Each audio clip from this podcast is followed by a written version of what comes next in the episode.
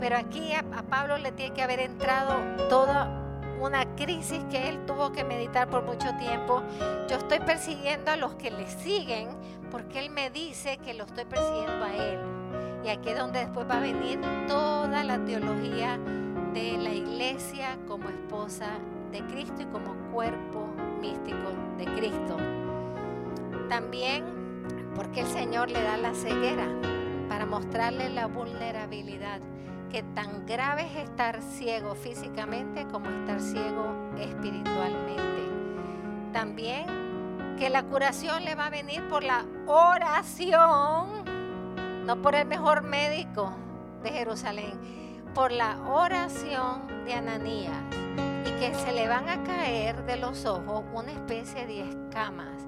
Porque ciegos hay un montón de ciegos, pero que se le caiga escamas quiere decir que la dureza de su corazón estaba reflejada en la dureza de su mirada.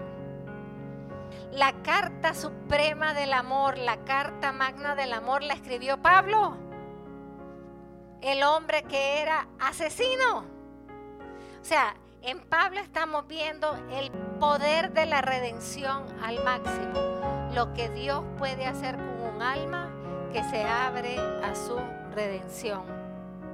Lo que Él llevaba por dentro se le manifestó todo exteriormente y al mismo tiempo cuando el Señor empieza a trabajar en Él, como quitarle la ceguera, las escamas, Él empieza a ver toda la verdad de Cristo, empieza a comprender la verdad de Cristo, empieza a comprender quién es Él.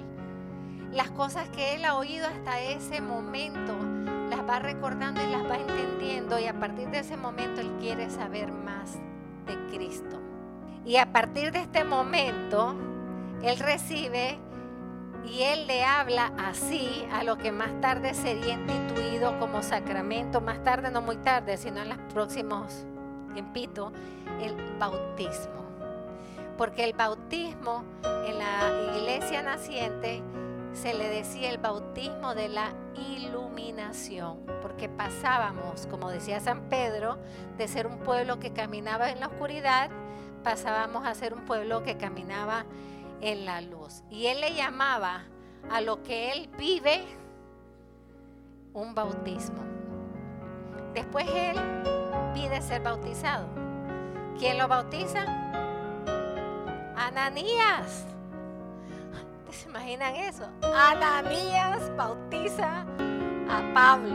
¡Ah, la grande! Yo que quisiera hablar con Ananías. ¿Qué sentía en el nombre del Padre?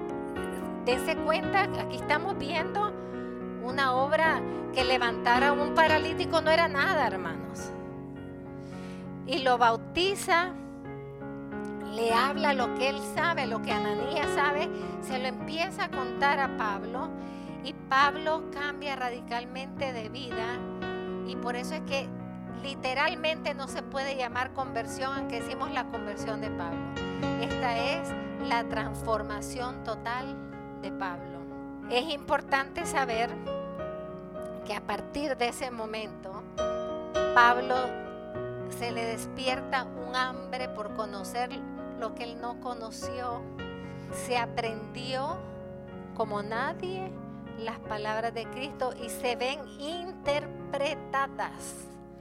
Que los apóstoles más cercanos a Pablo, con los que él compartió más, Pedro, Santiago y Juan, los tres íntimos de Jesús. Jesús permitió que fueran los tres íntimos de Pablo para que oyeran de él lo que habían visto, oído, escuchado, tocado de Jesús cuerpo místico de Cristo, directamente de la fuente. Toca la palabra, lee la palabra, pégate de la fuente.